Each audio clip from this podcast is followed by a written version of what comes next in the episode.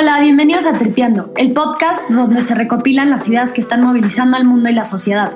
En el episodio de hoy platicamos con Milly Cohen, cofundadora y vicepresidenta del Museo de Memoria y Tolerancia. Este museo busca generar conciencia sobre los genocidios para difundir la importancia de la tolerancia, la no violencia y los derechos humanos. Milly nos platica la historia del museo, desde cómo surge la idea hasta las experiencias que más la marcaron durante los 12 años de creación, hasta algunas historias de los sobrevivientes. Hablamos sobre la naturaleza humana, la tolerancia y el peligro de la indiferencia, sobre las grandes lecciones de los genocidios y cómo aplican a los discursos de odio y discriminación que estamos viviendo actualmente.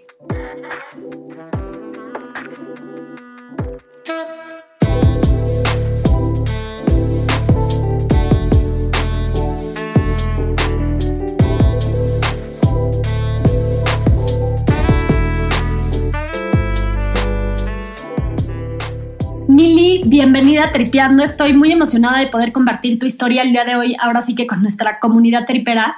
Y bueno, como contexto, Sharon Saga, tu fundadora y tú, eh, fundan el Museo de Memoria y Tolerancia en el 2010, después de 12 años de trabajo duro y de perseguir su, su sueño. Em, hoy más de 4 millones de personas lo han visitado. No solo se ha vuelto un ícono en la Ciudad de México, pero a nivel mundial en cuestión de memoria y de derechos humanos es uno de los, de los museos con mayor alcance y reconocimiento. Y bueno, es impresionante lo que han logrado. Considero su historia una de las más inspiradoras, un gran ejemplo de, perseverancia y resiliencia. Y, regresémonos al comienzo. Eh, ¿En qué momento surge la idea de abrir este museo? Y me gustaría saber si hubo algún evento en particular que detonara el, el que quisieran em, abrirlo. Este, mira, te cuento, eh, la idea fue separada, mía y de Sharon, no nos conocíamos. Y entonces, pero pensamos en un mismo proyecto sin habernos conocido. Lo, te puedo contar mi historia personal, fue que desde chica me llamaba mucho la atención el odio, la violencia, etcétera. No nada más me llamaba la atención, me afectaba de sobremanera. Y entonces, cuando empiezas a salir de esta burbuja, ¿no? Que eres niña, yo estudié en una escuela judía y ahí empezamos muy, a muy temprana edad a saber del holocausto y me había impresionado mucho pensar que un ser humano pudiera hacerle un daño eh, tan atroz a otro ser humano. Y ahí toda mi, mi, interés eh, sobre la sociedad y sobre la naturaleza humana fue creciendo.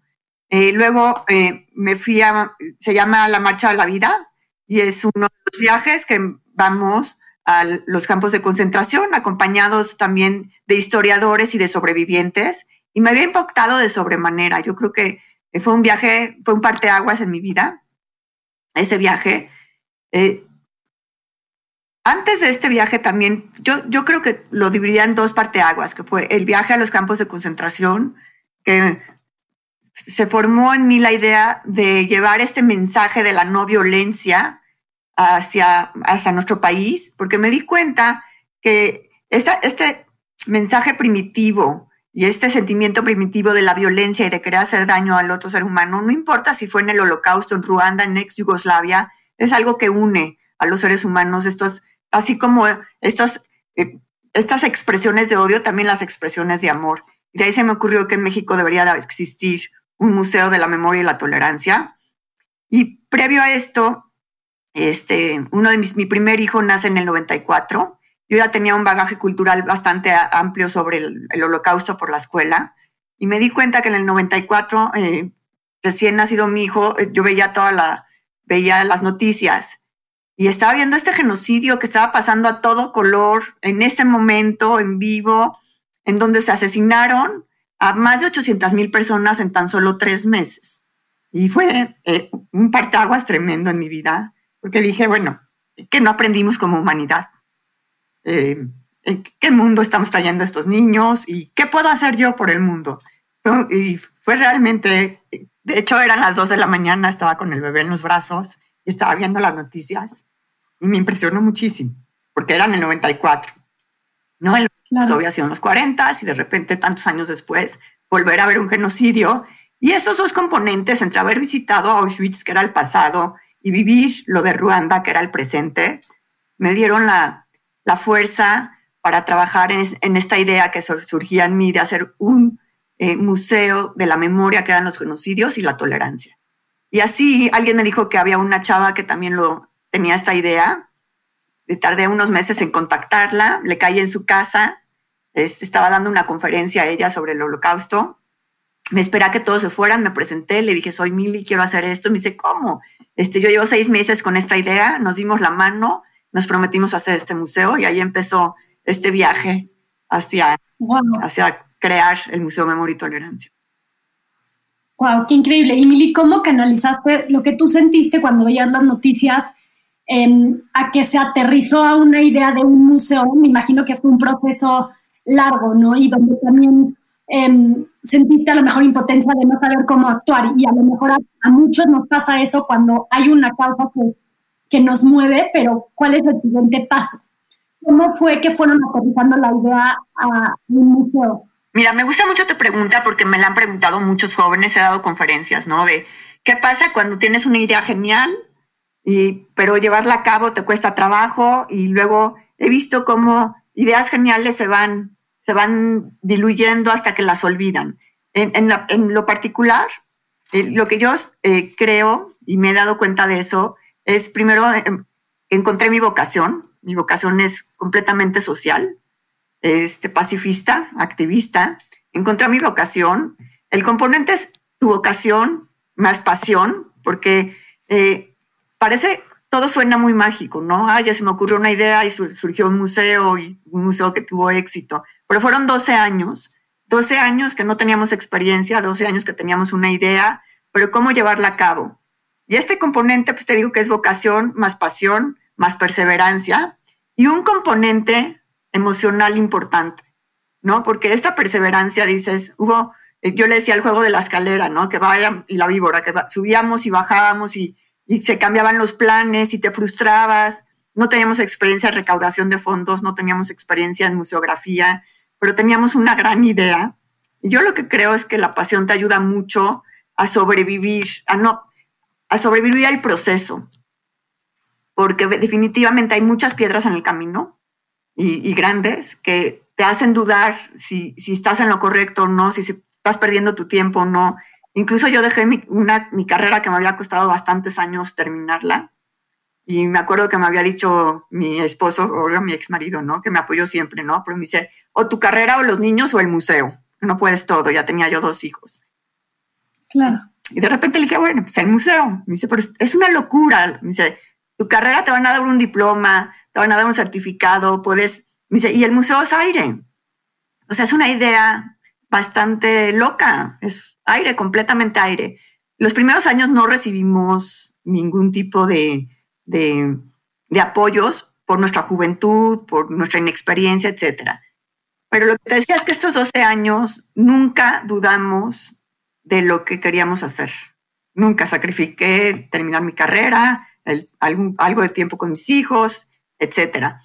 Este componente, te digo, para los jóvenes, es este, cómo no desfallecer en el intento, ¿no? De tener una idea.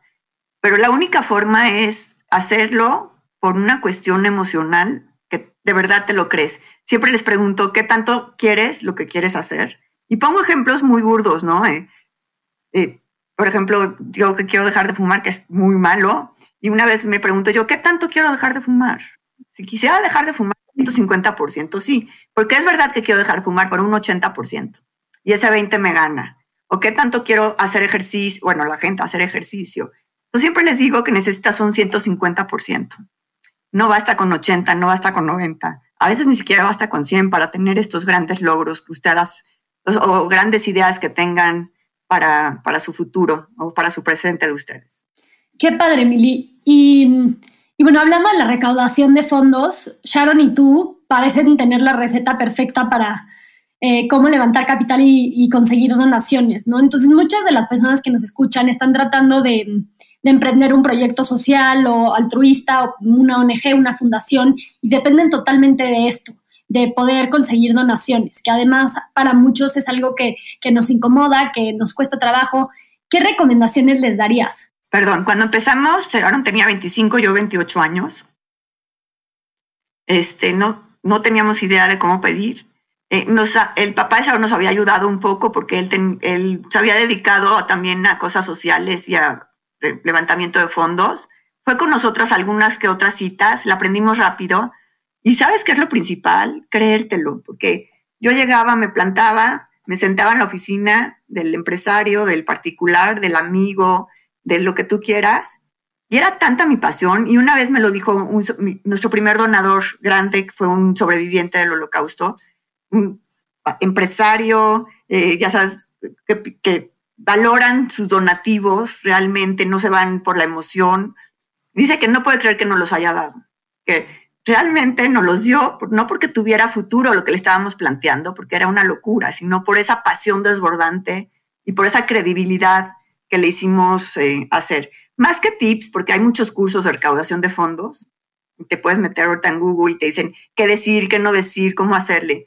Yo creo que nuestro éxito fue esa pasión desbordada que se nos salía de los ojos y nos los comentaban algunos donadores que no había forma de decirnos que no, incluso con donaciones grandes y la credibilidad que tú tengas en ti mismo, porque eso lo transmites. Y ese sería mi, mi consejo. ¿Y qué se siente, o más bien, cómo manejaron la ambigüedad de ver los frutos de, de este trabajo hasta después de 12 años? Eh, porque, como mencionas, habían muchos altos y bajos y seguro en algunos momentos dudaban de que si se iba a lograr o no. Mira, primero pensamos que iban a ser en tres años, luego dijimos, bueno, seguramente en seis, porque fue difícil, hubo cambios de terrenos, y finalmente fueron 12 años. Si me hubieras dicho en ese momento que iba a tardar 12 años, este, a lo mejor eh, me la hubiera pensado, ¿no? Pero me di cuenta con la edad y con la experiencia, es que los grandes logros requieren, requieren tiempo y requieren paciencia. Lo que veo hoy, a diferencia de mi juventud, de cuando tenía yo la edad de ustedes, es que hoy las redes sociales, la tecnología nos da esa sensación de inmediatez todo lo queremos al instante y nos hemos acostumbrado a tener de inmediato las cosas. Y entramos a un trabajo y si no sentimos que estamos haciendo el cambio y si no vemos el cambio, este, nos, frustramos, cambiamos de idea, cambiamos de proyecto, nos vamos a otro lado y, queremos ver el asunto inmediato. Y es un asunto psicológico, ¿no? Todo lo que hace las redes sociales, etcétera, cosa que no había en mi época, nos hizo una generación más paciente, la nuestra dentro de, las cosas buenas y malas de la tecnología, lo único que yo he visto es esta inmediatez a la que están acostumbrados. Y luego, si quieres, hablamos de la inmediatez cuando hablemos del odio y del amor. Pero eh, lo que te digo es la perseverancia. Pero si tú crees en lo que tú estás haciendo, no te importa si son dos años o tres o cinco. La gente que no crea en más de 100% en lo que está haciendo se va a frustrar y va a cambiar de idea. Entonces, nada más es la perseverancia que te digo y la credibilidad que tú le das a tu proyecto. Claro, Mili. Y, creo que parte del éxito también estuvo en ganarse el apoyo de diferentes grupos, o sea, empezando por el sector privado que les invirtió, los sobrevivientes para compartir sus historias, las instituciones. Em, y bueno, para esto tuvieron que satisfacer las condiciones que les ponían cada uno de estos grupos. Fue complicado conciliar sus intereses y cumplir con lo que les pedían eh, cada uno de estos grupos? Fue complicado en cierto sentido, pero teníamos como una línea, y eso la verdad te, te, lo digo en grande, éramos íntegras. El proyecto tenía que ser íntegro. Y entonces tuvimos muchas eh, muchos problemas por, por querer, eh, bueno, no, no, no íbamos a complacer a nadie, perdí donativos fuertes, perdí oportunidades fuertes en momentos donde las necesitábamos, realmente lo necesitábamos, y nos íbamos siempre al origen cuál es el origen, cuál es la misión de mi proyecto. Y siempre he pensado que todos los proyectos que tengan integridad son los proyectos que van a ver la luz. Y por ponerte un ejemplo, eh, la Embajada de Turquía, cuando se enteró de que íbamos a poner el genocidio armenio, armó un escándalo, habló, habló a muchas instituciones, incluso habló al gobierno para que nos cancelaran la construcción. Y en algún momento nos habló una institución a decirnos, quita el genocidio armenio, porque además fue anterior al holocausto, entonces no está, no está eh, la palabra genocidio se adjudica, se acuña después del, holocausto, no existía como tal el término, y, Armenia fue antes. Entonces me dijo, bueno, lo puedes quitar, no va a pasar nada. Y le dije, no, necesito ser íntegra. Y fue un genocidio, que aunque haya sido antes del holocausto, necesita estar en el Museo de la Memoria y la Tolerancia dice, bueno, pues entonces te atienes a que a lo mejor no se haga el museo. Y, te lo cuento fácil, pero fue tremendo. Así, y sin presunción, con mucho orgullo, que nunca nunca vendimos la idea. Se, está el genocidio de Armenio. Eh, y hubo muchas pautas iguales en donde me decían, bueno, yo te dono tal, o te dono el terreno, te dono esto, pero pon esto y el otro y el otro. Y nunca, nunca dimos nuestro brazo a torcer. Eso nos reforzó aún más. Te digo que siempre dábamos un siempre me decía este sobreviviente Marcos Katz, me dice, para atrás solo para agarrar vuelo. Y entonces cuando estábamos para atrás, agarrábamos más vuelo. Pero conciliar, sobre todo la integridad de esto, los sobrevivientes estábamos en la misma línea. Los sobrevivientes querían también un museo que fuera de otros genocidios y que tuviera tolerancia. Eh, los particulares que me apoyaron pues entendían esto y algunas instituciones del holocausto les costaba un poco más de trabajo entender este nuevo, nueva forma de enseñar el holocausto junto la tolerancia junto a otros genocidios y al final digo, ya después de 20 años, ya están copiando el modelo en otros museos. Claro, es lo que eh, me gustaría igual compartir con nuestra audiencia. ¿Cuál es la diferencia entre el museo que tienen ustedes con otros museos que hay en el mundo de memoria y tolerancia? Y de genocidios, claro. Sí, es, este es un museo único en el mundo, porque todos los museos del mundo, yo estuve trabajando en Ruanda después del genocidio, este, está el Museo del Genocidio de Ruanda, luego está pues, Yad Vashem en Israel, el genocidio del Holocausto, te vas a Washington y están el genocidio con el prisma, obviamente mirado del Holocausto, mirado hacia la posición de Estados Unidos en la Segunda Guerra Mundial. Es como que cada país tiene su propio genocidio, su propio genocidio y no exploran los demás genocidios. Y a mí me parecía que tendríamos que hacer un museo que englobe todos los genocidios del, siglo y en donde pudiéramos aprender qué es lo común en cada uno de ellos y exponerlos también por una razón ética, por una razón humana. No nada más existió el holocausto, existió Ruanda, Yugoslavia, Guatemala, Darfur, bueno, Darfur hoy existe, Cambodia, y ningún museo lo tiene. Ahora, la parte de tolerancia tampoco la tienen. Existen museos de tolerancia aparte, completamente aislados de los museos de genocidio, y nos parecía que nada más exponer la parte destructiva del hombre era muy desesperanzador. Y entonces ponemos el cómo no comportarnos, el cómo, el, cómo no eh, comportarnos con odio y con matanzas y con crímenes de lesa humanidad, sino también el cómo sí, ¿no? También existe el camino del amor, también existe, no nada más existe Hitler, también existió Gandhi. Entonces, ¿por qué no ponerlo? Y, y te daba como una sensación de esperanza, ¿no? Dices, bueno, esto puede ser el ser humano, pero también esto lo puede hacer y yo quiero estar de este bando, ¿no? Yo quiero que salgan, siempre me he preguntado por qué existen neonazis y no existen neogandis. Y lo digo siempre terminando el recorrido, digo, eh, este museo además eh, de, estas diferencias que te digo, tiene la última sala que es la sala del altruismo y nada, digo, la compasión sin acción no tiene sentido. El amor sin acción no tiene sentido. Entonces, todos estos sentimientos buenos que queramos sacar después del museo, si no los aplicamos, pues la verdad para mí no tiene tanto sentido, no hice ningún cambio. Entonces, con que se activen, recibimos entre 40 mil y 60 mil personas por mes.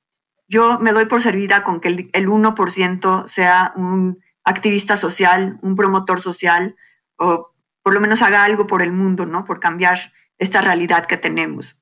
Y entonces esta última sala del altruismo tampoco está en ningún otro museo. Claro, Mili. Durante, durante este proceso de creación, ¿cuáles fueron algunas de las experiencias que más las marcaron? Este, bueno, conocer a los sobrevivientes fue algo increíble porque me di cuenta de la resiliencia, lo que es realmente la resiliencia, haber perdido eh, familia, patria, haber vivido lo más bajo, el odio más atroz que puede tener un ser humano, los campos de concentración, es algo inimaginable y pensar que les ganó el amor a la vida y pensar que se hicieron personas de bien, muchos de ellos amorosos, amorosos, amorosos. Eh, eso me marcó mucho porque generalmente nos vamos quejando, ¿no? De nuestra vida y no, me pasó esto y me pasó el otro. Entonces, cada que yo pasaba momentos difíciles, pensaba en ellos y en pensar que volvieron a hacer su vida, se hicieron hombres de bien, aportaron a la sociedad, hicieron familia, etcétera. Eso me marcó bastante haberlos conocido y hacer este museo a mano de ellos. También conocí sobrevivientes de Ruanda, eh, estaban jóvenes además. Eh, yo les llevaba 10 años, a diferencia de los sobrevivientes del holocausto. Me marcó un evento que tuvimos con sobrevivientes del holocausto y sobrevivientes de Ruanda en México. Y entonces eran personas de 60, 70, 80 años hablando con sobrevivientes, bueno, sobrevivientes de 70, 80 años hablando con sobrevivientes de 30, que también habían perdido a toda su familia de una forma atroz. Wow. Y entre ellos se platicaban, ¿no? Y le decía un sobreviviente, Shea Gilbert, le decía, es que yo te veo a ti y para mí están volviendo a asesinar a mi familia. Entonces le decía al de Ruanda, ¿pero por qué? Me dice, porque entonces no tiene ningún sentido. Porque entonces todo el sufrimiento y toda la muerte no tiene ningún sentido si los genocidios se siguen sucediendo. Entonces, ver a otro sobreviviente joven que ha perdido a toda su familia me destroza. Y de ahí, la importancia del museo, que se unieron también todos los sobrevivientes. Y es, pues la parte humana fue la que me ha conmovido más a lo largo de este proceso y por eso este museo es mucho más humano que histórico. Qué padre. Y entiendo, recopilaron todos los testimonios de, de, de los sobrevivientes del holocausto que llegaron a México en un libro que se llama eh, El rostro de la verdad. ¿Hay algún testimonio en particular que te marcó? Uno en particular me llega mucho porque además él era muy cercano a mí y estuvimos dando conferencias en las universidades eh, sobre su historia. Eh, se llama Shea Gilbert, estuvo más de tres, cuatro años en el campo de concentración de Auschwitz, eh, cosa que era algo eh, increíble porque eh, generalmente Auschwitz estaba construido para que la gente durara con vida entre tres y seis meses. vio cómo asesinaron a su familia, vio cómo llevaron a las cámaras de gas a sus sobrinas, a sus hermanas, a sus papás. Y él es una historia increíble porque él decía que él sobrevivió pensando que se iba a vengar y entonces te lo comparto porque lo llevamos a las universidades y de repente cuando llegaba a este punto, porque le dicen, ¿cómo sobrevivió? Me dice, no, yo sobreviví con el sentimiento de venganza. Y quería matar la misma cantidad de niños alemanes que mis sobrinitos que murieron. Y entonces los directores me hacían así, que corte, que corte la entrevista. Y yo les decía, espérense, esta entrevista muy linda porque él, él acepta su parte humana y su parte primitiva de la venganza, porque todos la tenemos y era un hombre completamente objetivo sobre lo que no, no romantizaba el sobreviviente del que, que, sobrevivió del holocausto pensando cosas lindas, ¿no? Y claro que todos hemos sentido ese sentimiento de venganza. Y dice que cuando lo liberaron se da cuenta que también le habían quitado la humanidad y la dignidad. Y que su confianza, eh, su venganza se transformó en tener hijos y en hacer el bien al mundo, ¿no? y quería tener la misma cantidad de hijos que, sus hermanitos, etc. Eh, fue una historia muy linda porque cuando le preguntan que si se vengó, él dice que sí, que se vengó fuertísimo, porque él decía la palabra fuertísimo. Eh, tuve muchos hijos y muchos nietos y entonces hablamos de la venganza positiva. Y entonces existe la venganza positiva, que también es hacer el bien y hacerte un nombre de bien. Y es uno de los testimonios que más me gusta. ¿Y cómo lidiaron con la parte emocional? ustedes, este, que, bueno, que entraron tan a profundidad con estos temas y que diario lo recordaban y que además estaban conviviendo a sobrevivientes y luego tenían que a lo mejor y, ver a este, inversionistas convencerlos de una idea y a lo mejor hay gente que no, les no le veía el sentido al museo y ustedes tenían que tener muchísima paciencia porque para ustedes era obvio porque tenía que existir. O sea, ¿cómo man, hicieron para, para estar saludable y no dejar que que, los drenara toda esta parte emocional tan fuerte, ¿no? Y durante tanto tiempo. A mí sí me costó mucho trabajo, ¿no? Porque además Sharon y yo nos involucramos en todo el proceso de la creación del museo. Entonces editábamos video, hacíamos eh, las cédulas, veíamos los textos, eh, cantidad de imágenes tremendas, tremendas que vimos, que sí minaban un poquito mi fortaleza. En ese momento estaba mucho más joven y era más idealista y decía, bueno, lo, lidio, lo lidiaba muy bien básicamente porque estaba haciendo algo al respecto.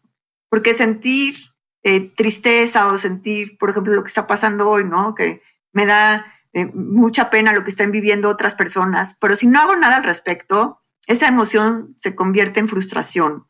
Y entonces le daba la vuelta, ¿no? Toda, toda esa tristeza y todo ese desasosiego que sientes viendo cómo mataron niños y hombres y mujeres y las injusticias, cuando yo hacía algo al respecto y le ponía cara y le ponía texto y lo hacía con todo el corazón y con toda el alma, podía manejar las emociones. Si, si nada más vas a ver una película y luego te vas a tu casa, pues claro que te pones muy mal.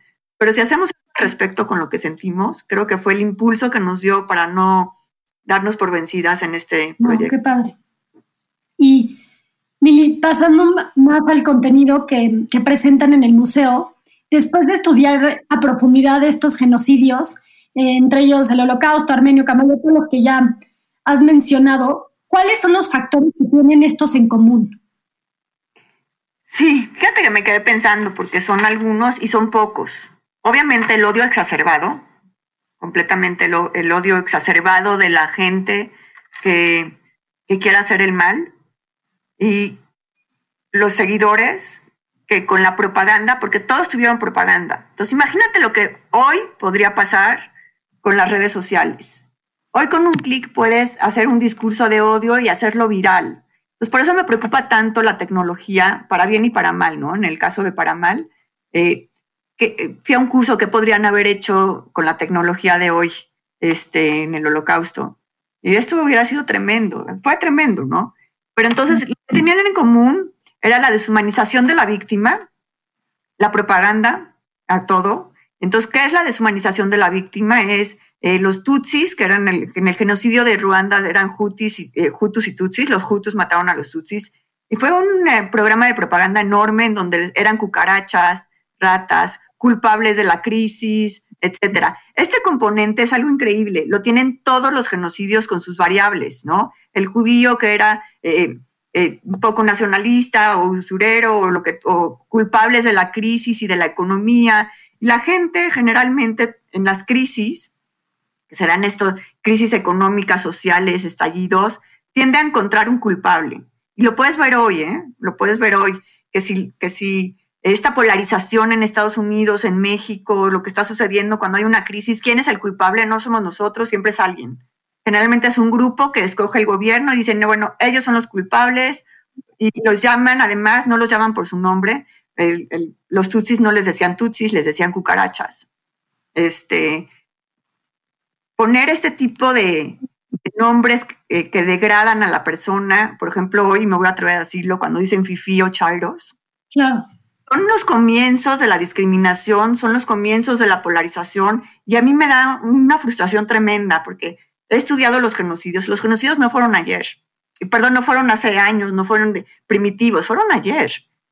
Este, tú ya habías nacido en el genocidio de Ruanda.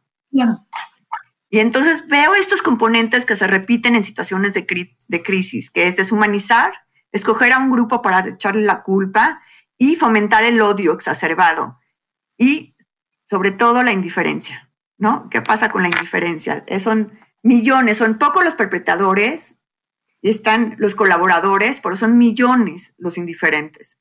Yo siempre he pensado que eh, la carretera al odio la pavimenta la indiferencia. Entonces, no seamos indiferentes. Y se lo digo ahorita a los chavos, antes nosotros, ustedes ya pueden ser reporteros, pueden hacer virales las cosas, pueden compartir cosas eh, en los chats en un segundo ya tienen, ya son actores de la historia, ya no son espectadores de la historia. Antes éramos actores de la historia, de la historia, no podíamos hacer mucho, no teníamos fuerza eh, mediática, vamos. Y ustedes hoy la tienen. Y entonces te digo que lo que veo en general, te lo resumo nada más en el odio exacerbado, la propaganda, eh, la, la degradación de un grupo social, echarle la culpa a ese grupo social por la crisis y la parte de la indiferencia. Sí, me parece muy interesante cómo mencionas eso en una plática de que en el holocausto fueron 12 los perpetradores, em, muchísimas víctimas y millones de indiferentes. Y Mili, ¿tú crees que hay una relación entre la ignorancia y, el odio, discriminación? Si quieres, al rato te comparto un artículo que, escribí, porque hablaba de que eh, en alguna ocasión me habían dicho un intelectual, ¿no? Que la ignorancia era sinónimo de violencia. Y yo le decía que no, que me di cuenta en el holocausto que estas 12 mentes maravillosas, bueno, geniales en, para el mal, obviamente, pero estas eran mentes cultas, estudiadas, con maestrías, con doctorados, filósofos, abogados, eh, hombres de ciencia, que planearon la solución final. Eran 15 hombres eh, completamente con conocimientos que planearon la solución final. Yo siempre he dicho que es una cuestión mm, eh, emocional y espiritual, el odio y el amor, ¿no? Y la violencia. Entonces, si estas, siempre he dicho que el conocimiento usado para mal es una de las armas más terribles que ha conocido la humanidad. Y el conocimiento usado para mal ha hecho maravillas también. Maravillas. Entonces es cómo uses tú el conocimiento. Ahora, la falta de conocimiento o la ignorancia, como la dejamos, eh, sí ayuda a que se fomenten los estereotipos y la discriminación. No digo que sean personas malas o que hagan violencia, para nada. Lo único que nos permite es, eh, si yo no conozco eh, a otras etnias y a otros pueblos, es más fácil que yo me crea el estereotipo que me venden de ellos. Entonces, el conocimiento para acercarnos a los seres humanos y enriquecernos de ellos, sí ayuda mucho a, no tener discriminación y a no tener eh, estereotipos de otras personas. Pero yéndome a que si la, si la ignorancia produce violencia, no, lo creo, porque estas, todos, todos estos grupos que planearon los genocidios eran personas completamente eh, educadas, estudiadas, eh, etcétera. Y ahora que estás mencionando em, todo esto de, ciertas partes del mundo, como ejemplo Estados Unidos, donde estamos viendo estos discursos de odio y de división, eh, definitivamente si hemos visto que la sociedad se empieza a activar cada vez más. Por ejemplo, ahora que fue todo lo de George Floyd, mucha gente en las calles este, manifestándose, expresándose, preguntando cómo puede hacer un cambio. ¿Qué dirían ustedes de la manera en la que debemos manifestarnos y actuar? ¿No? A mí algo que me llamó mucho la atención, por ejemplo, también en la marcha de la mujer aquí en México y, en contra de los feminicidios, es esta división que se crea también al actuar y al manifestarnos en la que muchas veces trae violencia el hacerlo. Mira, tuve, tuvimos la fortuna de tener la exposición de Gandhi, que aparte estuve yo en, en toda la parte de los textos, porque siempre ha sido para mí un gran referente, ¿no? De la no violencia. Y entonces, pues, las mentes atrás del museo, obviamente estamos en contra de la violencia, pero sobre todo porque no, no por una cuestión nada más así abstracta de, hacerme la buena persona, no, porque está comprobado que la violencia solo se puede sostener con violencia. Todo lo que te ganas a través de la violencia, lo sostienes con violencia. Y también lo dice Martin Luther King y todos los seguidores de Gandhi, ¿no? Que la violencia es algo en donde todo lo que... Eh, eh, porque además no puedes pretender pedir que no sean violentos contigo, tú siendo violenta. Entonces necesitamos tener la fuerza de, los pacifistas, tener la convicción de que no podemos ser violentos, de que no debemos ser violentos. De hecho, yo estuve en la marcha y, pasó, para mí fue, fue traumático también incluso porque afuera del museo están los puestitos y conozco perfectamente la que me vende mis chicles, la que me vende las revistas y platico con ellos y muchas de ellas son mujeres, ¿no? La familia vive de su puestito de la señora. Y las conozco, son mis amigas, están todos cerrados el día de la marcha, obviamente, y veo este contingente de mujeres violentas que me prendo. La verdad es que me pongo muy mal cuando veo violencia. Y veo que empiezan a darle al puesto este puesto y empiezan a destrozarlo. Entonces yo me acerco y les grito que por favor no, que además es el puesto de una mujer. Qué incongruencia. ¿Qué incongruencia? ¿A quién le están pegando? ¿A la mujer o al gobierno? A la mujer. Y entonces nos empezamos a pelear, bueno, sin violencia, empezamos a, bueno, ella me gritaba, yo subía un poco la voz, le decía, pero es que es de una mujer, por favor entiéndelo. Me dice, hazte para atrás porque si no te pego a ti. Dije, qué incongruente. Entonces, dentro del movimiento había violencia entre las mujeres. Y fue muy frustrante ver eso, porque lo que sí te digo, que es bien interesante, que la violencia ¿Por qué se da la violencia también? Porque tiene un efecto inmediato. Puedes sacar tu odio, rompes, pintorrajeas y todo y sientes una sensación. Eh, el, camino pacifista es más frustrante porque no ves ningún tipo de, de manifestación inmediata. Y entonces hablo de los actos terroristas, por ejemplo, inmediatamente hay resultados, inmediatamente hay tantos muertos y mataron a tantas personas entonces, los resultados del odio son inmediatos y estamos acostumbrados a un momento inmediato en, este, en esta sociedad. Los resultados o los beneficios del amor y de la paz y del activismo pacifista requiere tiempo. Y yo creo que es lo que ha estado sucediendo también con la violencia, ¿no? Que hay una satisfacción inmediata. Y en la, con la parte pacífica no hay una satisfacción inmediata. Tenemos que tener fe en que lo que estamos haciendo va a rendir frutos. Sí, totalmente. Yo creo que definitivamente se, debe de hacer sin violencia. Pero bueno, también platicándolo con gente eh, a favor de la acción directa, argumentan que los grandes logros a lo largo de la historia y, que se aprueban ciertas leyes y que el gobierno y las instituciones eh, los escucharan, se tenía que, hacer a través de la acción directa porque es como se, consiguieron todos estos logros, ¿no? Entonces, ¿qué, les dirías a, la gente que piensa, que piensa esto? Que lean a Gandhi. No se disparó un solo, una sola bala, no hubo ningún movimiento de violencia y lo que logró no fue cualquier cosa. Inglaterra era un gigante en ese momento.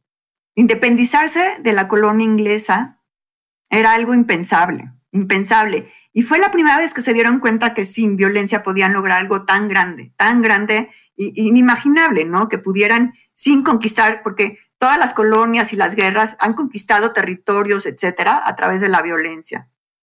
Y tenemos en la historia, así como me dicen, seguramente algunas cosas se han conseguido con la violencia, lo sé, pero entonces tiene una falta de objetividad o de historia, un vacío en la historia porque hay, las primeras feministas fueron sin violencia. Si quieres, luego te mando las, las eh, te voy a mandar los links de algunas películas maravillosas del feminismo, de los comienzos del feminismo. Es una justificación decir lo que están diciendo.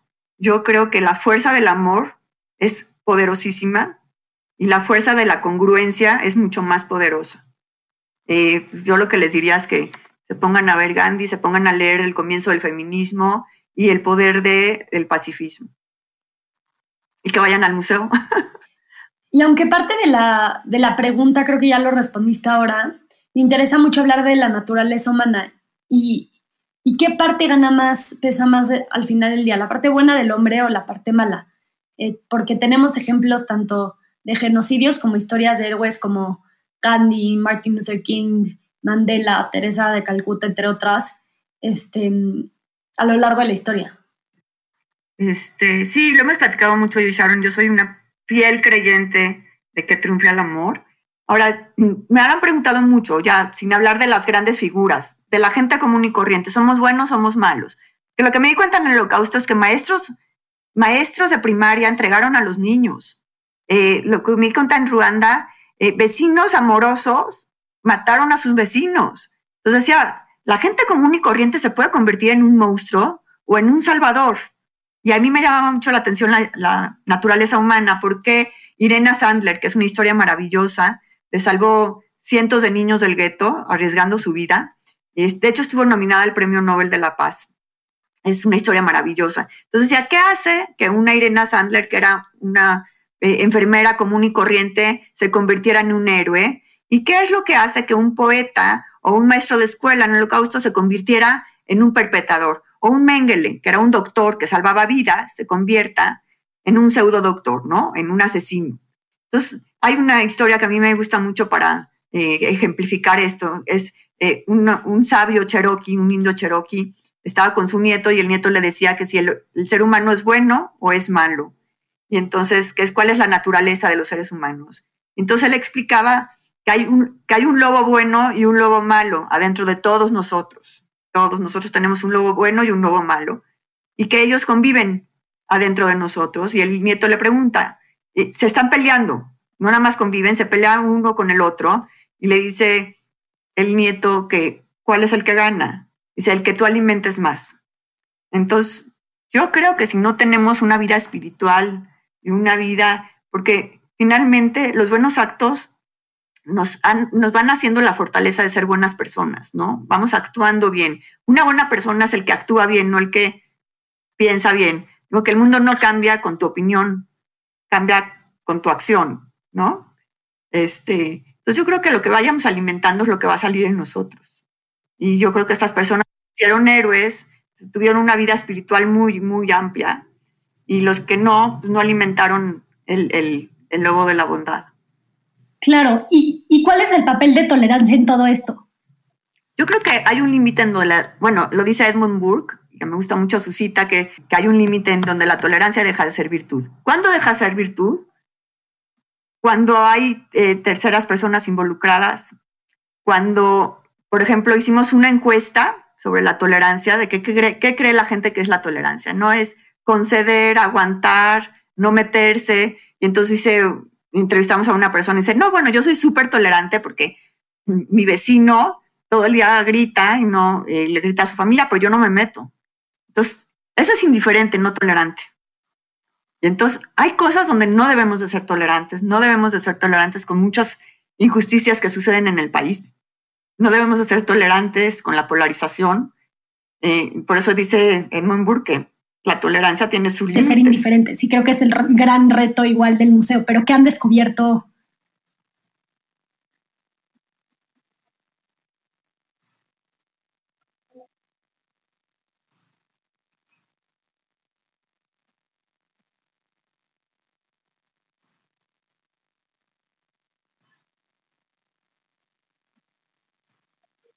Es un gran reto. He descubierto que es muy difícil dejar de ser indiferentes. Este, llevo ya 25 años eh, en, el tema social, en mi museo. Además, tengo una fundación de niños con cáncer. Han pasado voluntarias llenas, llenas de motivación y yo quiero. ya, yo también ya estoy cansada. Mi fundación ya tiene 18 años eh, de niños con cáncer de escasos recursos. Y he visto como que llegan con toda la fuerza y se van cansando. Y entonces vuelvo a tener fe en la siguiente generación de chavas y se me van cansando. Entonces yo creo mm, que se necesita realmente, realmente eh, que nos caiga el 20, que no, que no se quede en teoría todos, porque eh, hicimos otra encuesta a 2.000 personas y se consideran buenas personas. Y pues, obviamente el 98% me dijo que sí. Digo, ¿y, ¿y por qué te consideras buena persona? Me dice, no, bueno, porque soy bien buena persona. Digo, ¿pero qué haces? Me dice, no, bueno, trato bien a mis hijos y era, y, eh, digo, ¿pero qué te duele? Me dice, me duele la pobreza. Digo, ¿y qué haces? Me dice, no, me duele.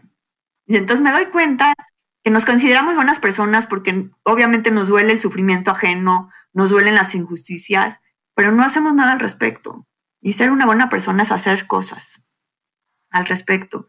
me he dado cuenta, tristemente, ¿no? Que sea pesimista, es que voy a la conferencia y los chavos salen súper felices y se prenden y todo, y les dura bien poquito. Y luego volvemos a nuestros propios problemas. Yo creo que estamos eh, como egocéntricos en nuestro propio interior y no vemos hacia afuera. Entonces, cuando ves con ojos del corazón lo que está sucediendo afuera, te das cuenta que tú eres una herramienta importante para el cambio que quieres ver, porque no vale la pena estarnos quejando nada más.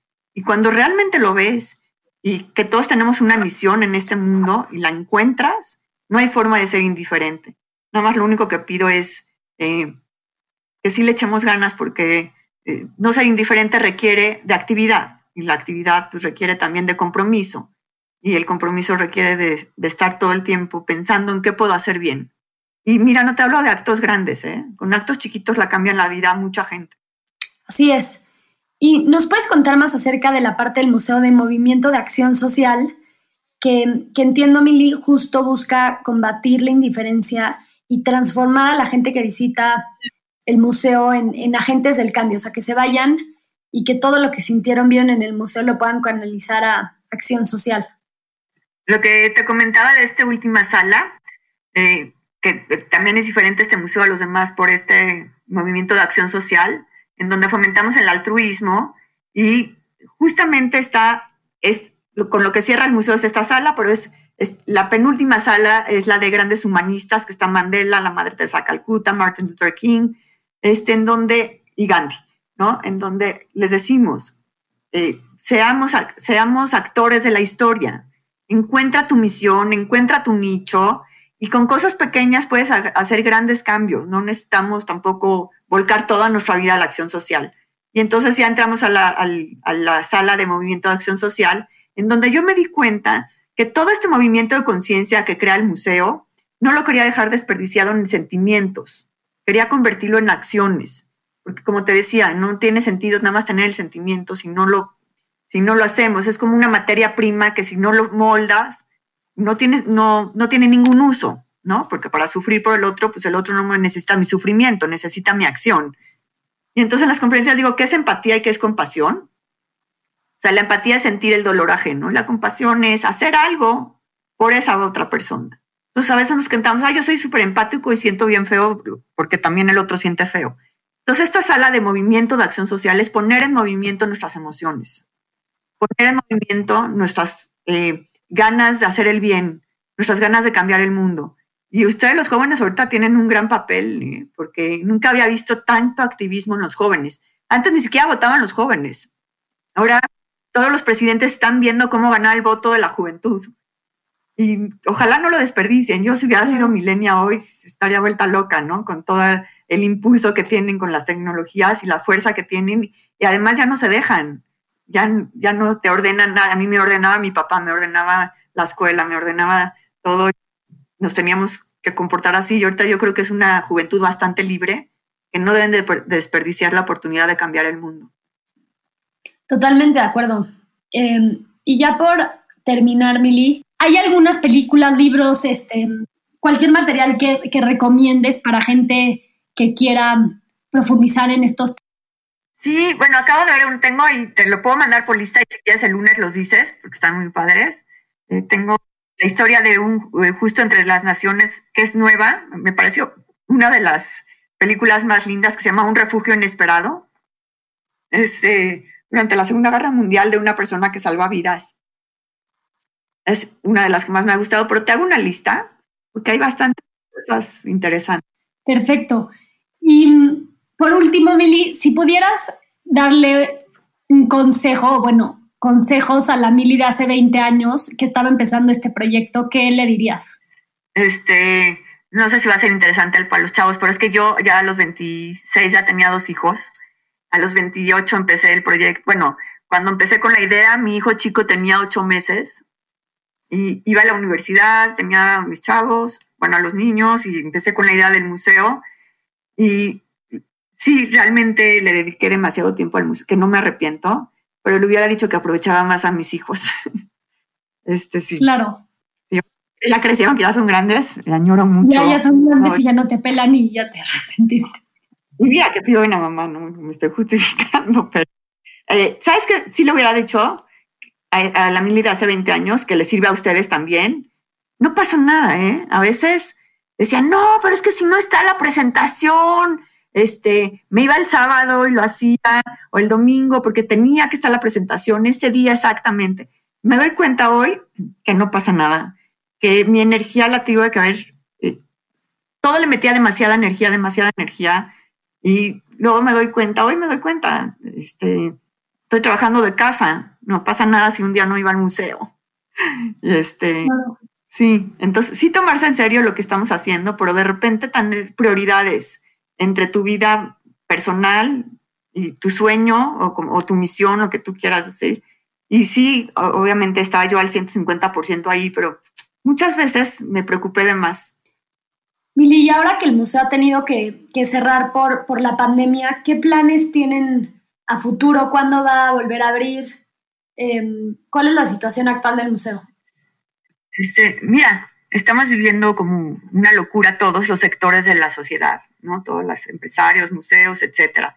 En especial, eh, el Museo Memoria y Tolerancia, como, como, todos los museos, o por lo menos el mío en específico, eh, es un museo privado, eh, sin fines de lucro, en un museo donde vive de la taquilla y vive de donaciones. Y ahorita ni taquilla ni donaciones. Es una lástima porque, como dices, tardamos 12 años en levantarlo, más 10 años ya abierto, en, en hacer todo un espacio de reflexión y de acción social. Y, y, pues como muchos sectores estamos preocupadísimas por la sobrevivencia del museo. Eh, estamos ahorita abiertos, el centro educativo está dando cursos ya maravillosos, pues se pueden meter al Museo Memoria y Tolerancia, el Centro Educativo Trooper, y ahí están todos los cursos que estamos dando. Nada más en junio tuvimos más de 9.000 alumnos, porque son cursos maravillosos ya también. Este, nuestras redes sociales están hablando de, de unión, de tolerancia, de no polarización. Estamos, eh, también tenemos venta de conferencias, talleres, etcétera. Pero para seguir abiertos a nivel público, pues nos hemos tenido que reinventar, finalmente y sacamos una campaña en donde le llamamos promotores de la paz, porque creo que este museo, este espacio de diálogo y de reflexión y de fomentar una cultura de paz es más importante hoy que nunca en nuestro país. Y nos estamos invitando a todos los jóvenes, adultos, visitantes, etcétera, que se han beneficiado también del museo en, el buen sentido, nos ayuden comprando un boleto por anticipado y con ese boleto se les da un boleto gratuito con duración de un, de un año. O sea, durante todo el año pueden ir, va a ser una visita guiada y les llamamos promotores de la paz porque estamos seguros que gracias a ustedes el museo existe y gracias a ustedes hay esperanza de que este museo, de que México pueda tener una cultura de paz. Entonces estos promotores de la paz compran un boleto, se les da otro boleto y ayudan al museo a sobrevivir, bueno, y a seguir funcionando de aquí a que podamos volver a abrir. Y creo que es un momento de solidaridad, momentos de unión y momento de salvar todo lo que, todas, bueno, de ayudar, no, no tanto de salvar, sino de ayudar a este tipo de, de instituciones que se dedican a la labor social. Eh, este se puede meter a la página del museo, de hecho te lo voy a leer. Este, bueno, se puede meter a la página del museo y en esta página del museo eh, pueden ver la, promoción que se llama Promotores de la Paz. Y estos promotores de la paz explican qué es el museo, qué hacemos en el museo y cómo nos pueden ayudar. Estaría increíble que sean parte también de esta campaña para promover eh, que el museo siga cumpliendo con su misión. Se los agradeceríamos muchísimo. Muchas gracias, Mili. Creo que para todos los que nos escuchan queda claro después de nuestra conversación la importancia de tener un espacio como el Museo de Memoria y Tolerancia. Y los invitamos, bueno, más bien les pedimos que apoyen comprando un boleto para, para una fecha posterior.